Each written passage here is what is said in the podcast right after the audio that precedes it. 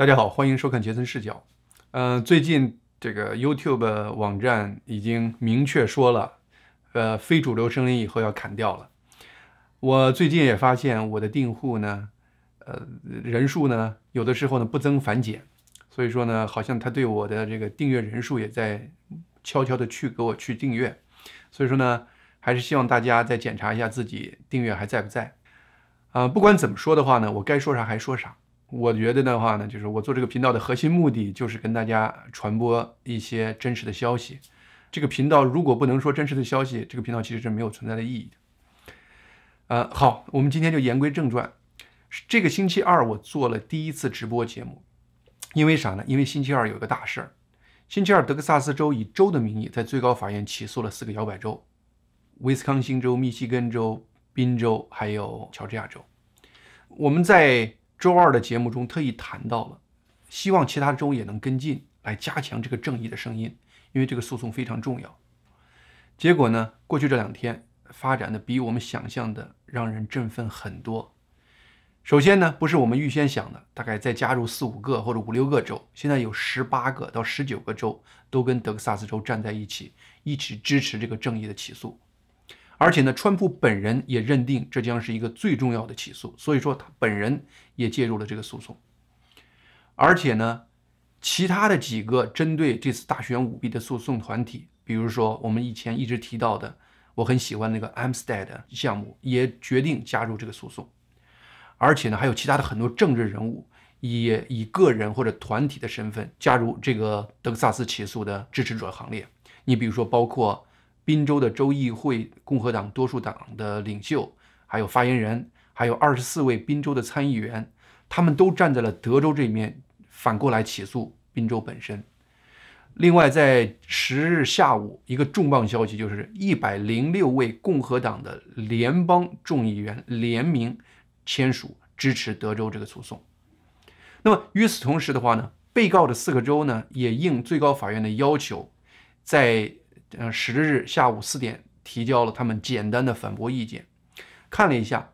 主要的思想其实跟以前是一样的。他们回避直接回应德克萨斯诉讼的核心问题，就是这四个州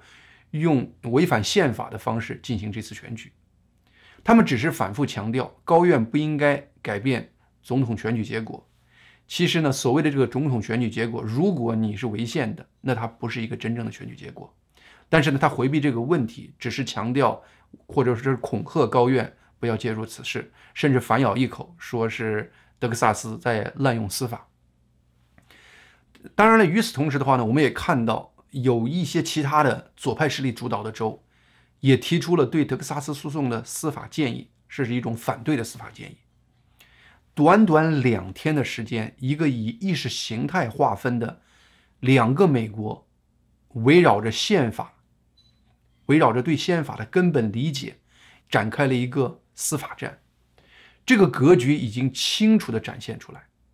这个司法战将是一个跨世纪历史性的司法战。美国历史上能和此事件相比的，只有发生在1861年到1865年的美国南北战争。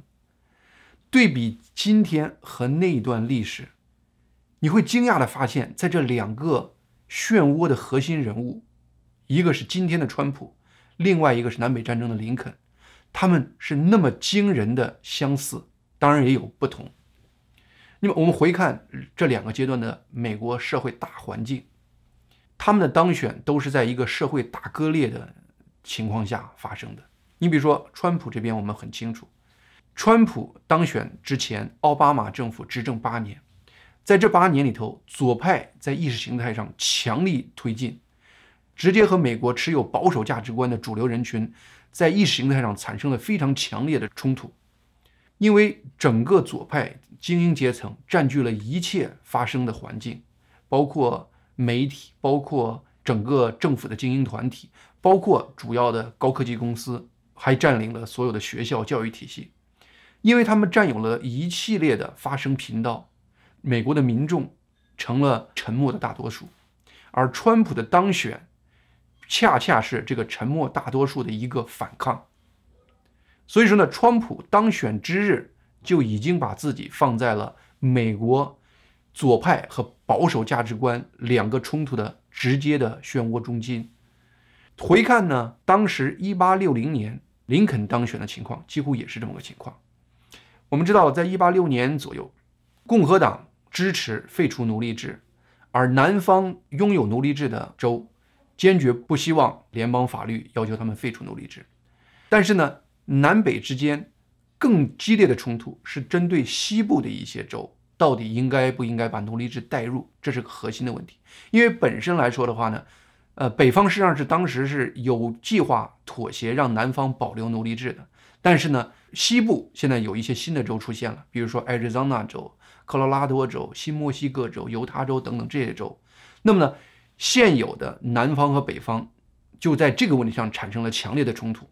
北方坚决拒绝把奴隶带到西部这些州，而南方希望把奴隶制带入这些州。北方不愿意把奴隶制带入的原因呢？其中主要也是经济原因，因为北方呢希望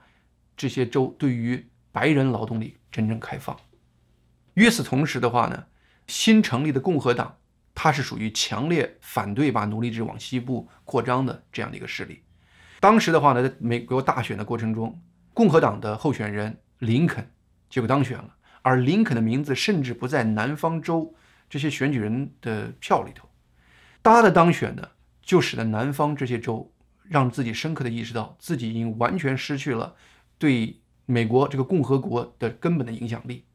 他们基于他对他们对于宪法的理解，他就觉得宪法就是说呢，我们是一个签约的共同体。如果我们都答应在这个整个共和国里头，我们就在；如果我们觉得这个共和国不适合我们，我们就独立出去。所以说呢，在林肯一当选，但是还就职之前，南方就有七个州独立了，包括南卡罗来纳州、密西西比州、佛罗里达州。阿拉巴马州、乔治亚州、路易斯安那州和德克萨斯州，他们宣布成立南联邦。当时的话呢，美国形势呢是剑拔弩张，一触即发。林肯实际上是本来是非常想避免这样的内战的，所以说呢，他在一八六一年三月四号就职演讲中，他就呼吁呢，最好是维持现有的这个联邦制度，呼吁各方呢能够妥协。他甚至承诺。不动用武力来维持这个联邦，也不会在已经存在奴隶制的南方的各个州来直接干预现有已经存在的奴隶制。但是呢，整个战争的导火索来自于南卡罗纳州的一个萨姆特要塞。那个要塞本来是属于联邦政府的土地，但是呢，因为它属于南卡罗纳州，呃，南卡罗纳州声称它已经从美国联邦独立出去了，所以说他们就要进攻这个要塞。这样的一个要塞的话呢，就牵扯到一个北方认为它是联邦政府所有地，他要不要保护的问题，而南方认为他是他们本州的所有地，是要不要拥有的问题。在这个问题上，双方发生了最直接的第一个武力冲突。那么林肯在这个问题上呢，决定呢，他坚决不放弃对于联邦领土的控制，所以说他决定要给那个要塞提供军事补给。这也就是在1861年4月12号。在林肯宣布就职一个多月的时间里头，南方开始进攻，内战就此打响。打响了之后的话呢，立刻又有四个州也宣布从美国这个联邦独立出来，加入了南联盟。这四个州就是弗吉尼亚州、北卡罗来纳州、田纳西州和阿肯色州。那么林肯总统也因此立刻在他上任一个月之后，被卷入了南北战争这个巨大的漩涡之中。你要是回看林肯和现在的的川普，他们面临的很多问题有极大的相似之处。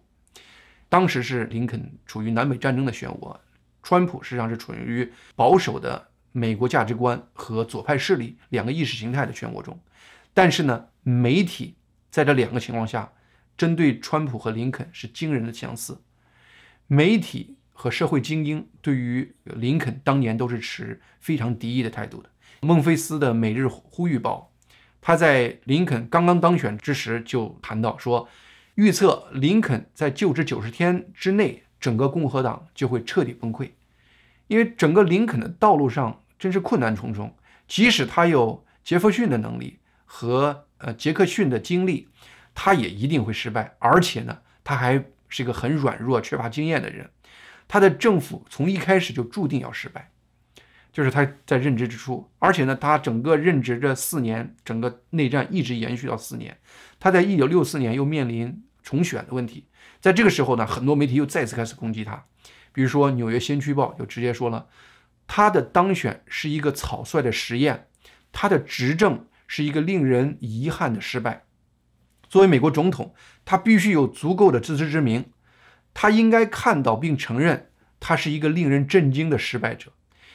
有一件事情对他来说是必须，而且是不言而喻的，那就是在任何情况下，他都不能希望还能当选成为美国的下一任总统，而且他应该现在就从在那个邪恶时刻被推选上这个总统位置退下来。而且当时很多社会精英也直接攻击他，包括当时前任的马赛诸塞的州长，后来又任了哈佛大学的校长，还任过美国的国务卿，这样的一个人。直接就说林肯是一个性格非常低劣的人，完全不能胜任危机中的总统这样的位置。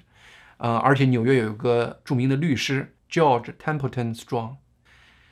他直接就说林肯是一个野蛮人、不开化的游牧人，是个大猩猩级的这样这样的人物。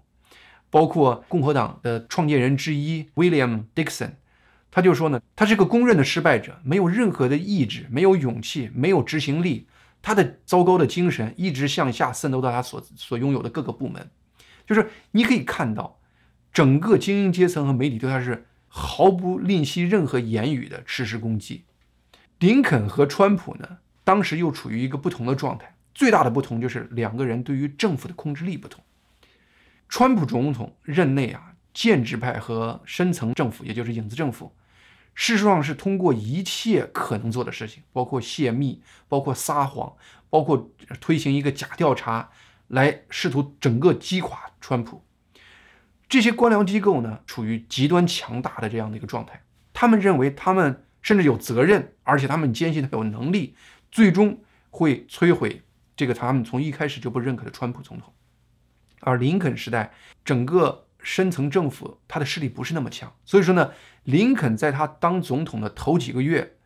确确实实有机会用忠于自己的人，整个充实了所有的政府的各个部门。正是这种由他亲手构建起来的一个政府体系，帮助他度过了在他上任的前三年，也就是内战整个北方打得最艰苦的前三年那个艰苦的时期。当然，我们可以理解，川普其实上遇到的难度比林肯当时要大很多，因为呢，第一，刚我们刚才谈到了，在现代社会，官僚机构已经空前强大了。历史上的话呢，美国它应该是一个民选政府，但是呢，因为呢，各个政府，你比如说司法部，它有一系列的这种固有的职业官员，你包括 FBI 或者说是 CIA，它有庞大的职业官员，这些官员不是。民选的，但是呢，他长期在这个体系中的过程中，他已经构建了他自己的一个价值体系。这种强大的僵化的这种官员体系，已经可以反过来制约民选总统。所以说呢，美国人呢，实质上已经从人民的政府转变成了专家的政府。他用这种人际关系或者说是认证书，构建了一个官场贵族阶层。最后的话呢，他们的意志变成了美国政府的意志。你就比如说，在这次大选中，美国的司法部展现出反川普的这种态势，还有美国的邮局展现出的反川普的态势，都可以体现出这个深层政府对于川普的制约。所以说呢，美国现在的一些运行，已经和林肯当时描述的美国那个民有、民治、民享的美国政府的根本理念渐行渐远了。而且呢，不光是国内势力，川普呢还在新的这个时代遇见了一个跨国公司庞大有垄断地位的高科技公司的阻碍，谷歌、推特、脸书对于它是极端封杀，而且呢，在国际上，因为川普强力推行的以美国价值观主导的回归美国传统价值这样的一个理念，它引发了一系列外国势力的反对。包括这次对大选的介入，很多证据显示，中共或者说伊朗、委内瑞拉这样的政府都很可能介入了这次美国大选。所以说，你可以看到，川普面对的是一个全方位的敌人，而且呢，比林肯当年又丧失了对于政府的控制。所以说，川普的困难事实上是超越于林肯的。当然了，也正是因为林肯当时他拥有了对政府的控制，他能够至少在南北战争的过程中，对于北方对他的从媒体到社会精英到底层民众几个级别的反抗，他能有办法强力的解决，因为政府和军队能效忠他，听随他的指挥。你举个例子，就是比如说媒体，事实上呢，当时不光是南方的媒体攻击林肯，北方的数以百家的媒体，大量的人也在攻击林肯，因为呢，他们对于宪法的理解也认为呢，整个美国是说散是可以散的，来去自由，就像现在川普总统抨击假新闻一样，林肯总统也认为他维护联邦统一的这个战争中，有一个重要的战线是针对这些媒体。的这种战线，这使得呢，林肯对于媒体一直采用了一种高度怀疑甚至强力压制的这个作用。他对于媒体的态度呢，有的时候我们现代人都很难想象强烈到什么程度。对于那种反复诋毁整个北方以武力来防止分裂这样的行为，媒体是大量的批评，包括对他本人大量的批评。所以说呢，他就直接用总统令的方式。把那些支持南联邦从整个美国分裂出来的这个报纸实施关闭，先前后后关闭了大约三百多家媒体，而且呢，对于反对他的精英阶层，他也是绝对的不手软。你比如说，当时直接反对他的俄亥俄州的议员克兰门特·瓦兰蒂汉姆，就直接用总统令把他逮捕起来，罪名就是他发表了反对他的言论。而且呢，当时美国有一个大法官罗杰·塔尼裁定。林肯的一些终止人身保护的总统令是违反美国宪法的。林肯当时听完以后，立刻签署了一个逮捕这个大法官的逮捕令。当然，后来这个逮捕令并没有真正的实施。林肯就如此强硬地针对所有反对他的这种社会精英，而且呢，林肯深刻地理解法律和秩序对于整个社会的重要性。林肯非常讨厌暴民统治。林肯相信呢，政府有义务采取行动保护人民和财产不受暴民的暴力侵犯。在他当选之前，一八三八年一月份，林肯就有一个讲演，就是关于我们政治制度的延续这样的一个讲演。他就将暴民描述为守法公民的敌人。整个林肯当选之前和之后，位于北方有一个州叫马里兰州，这个州的很多人他也拥有奴隶。所以说，他对于南方庸奴州的这样子思路是非常同情的，甚至呢，很多人组织想让马里兰也脱离美国，危险到什么程度？林肯当时当了总统以后，准备到 D.C. 就职的时候，当火车这个通过巴尔的摩的时候，有人说呢，你千万不能白天通过，你得晚上坐火车通过，因为可能有人会在白天组织暗杀你。当林肯进了 D.C. 以后，他才意识到呢，整个马里兰。很多人对于北方抵触情绪已经到了不可控制的程度，而我们知道了，D.C. 事实上是由两个州包围的，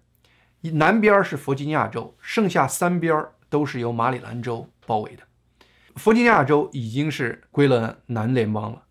如果马里兰州最后呢，由于这些亲南方这些人用暴力的方式也夺取了马里兰州，那么整个 D.C. 就完全被。南联邦的这个州包围了，那么 D.C. 很可能就首都就不存在了。一旦美国首都不存在了，那么美国统一的标志也就不存在了。所以说呢，在这个林肯看来，无论如何不能失去马里兰。当时一八六一年四月十九号的时候，当时北方马赛诸塞州和宾夕法尼亚州当时组织了一些北方的军队，准备到南方和南联军作战的时候。当他们路过马里兰州的时候，马里兰州当地的很多亲南方的这种人就开始暴力攻击这些路过的军队，包括挖铁路、挖桥梁等等的，就是这样的，一使得军队不能往南方输送。当时他们当地的这些对军队使用暴力了以后的话呢，马里兰的一些代表就特别担心林肯会调用联邦军队。直接针对马里兰开始实施控制，所以说他们专门赶到 D.C. 劝林肯，无论那些人怎么干，都不要对他们使用强力，因为这样的话会造成民众流血事件，是个非常可怕的事情。但是林肯直接回答他们说呢：“你们来这里向我要求无条件的和平，但是却对那些向我们开枪的人没有一句谴责的话。”林肯断然拒绝他们要求。然后呢，林肯就是以涉嫌同情南方的罪名，大批逮捕马里兰直接攻击北方军队的这些人。据说逮捕了数千人，有人统计甚至是近万人，而且包括下令逮捕马里兰州的美国议员亨特梅。这些人逮捕了以后的话呢，没有经过任何审判，就直接关到军事监狱里头。有人一关就关了几年。就是你可以看到，正是林肯这样子的强力的措施，使得当时整个共和国得以保存。当然了，现在川普面临的敌人实在是太多太强大了。更可怕的是。川普对于整个这种深层政府几乎没有任何的控制力。当然了，川普拥有整体民众的广泛的支持，而不拥有实际的操作能力。很多人这时候就反复说呢，说川普为什么不下这个总统令、那个总统令？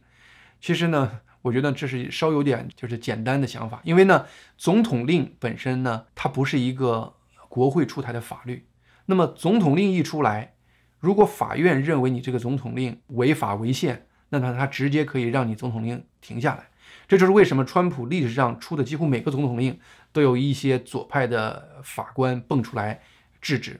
所以说呢，总统令本身其实是没有多大的真正的实用价值的，除非是你像林肯那样子，我总统令一出，我人已经开始动了，管你的那个法庭是怎么样的做的。换句话说呢，这个。当川普目前对于政府没有强大的这种指导力的时候，总统令其实是没有实际的真正的意义的。另外的话呢，就是有人说了，军队至少是好像是跟川普一条心的，这一点呢我们还未知。但是呢，我感觉呢，就是就是军队这样的问题，也只有在司法对于川普的一些行动认可的情况下，那么军队出于对于宪法尊严的保护，才可能真正的介入。所以说呢，我们就我们现在来看的话呢，不管怎么说，目前最高法院面前的这个法律诉讼仍然是所有问题解决的几乎是唯一道路。当年呢，南北战争是美国因为对于宪法的理解不同而在战场上肉搏，而今天呢，是两个不同的思想体系对于美国宪法的一些根本理解不同，而在两个意识形态上。准备在法庭上展开博弈，最高法院的决定将决定美国的未来。好，我们这期节目就到这里，我们以后跟大家进一步关注相关事情。希望您订阅我这个频道，杰森视角。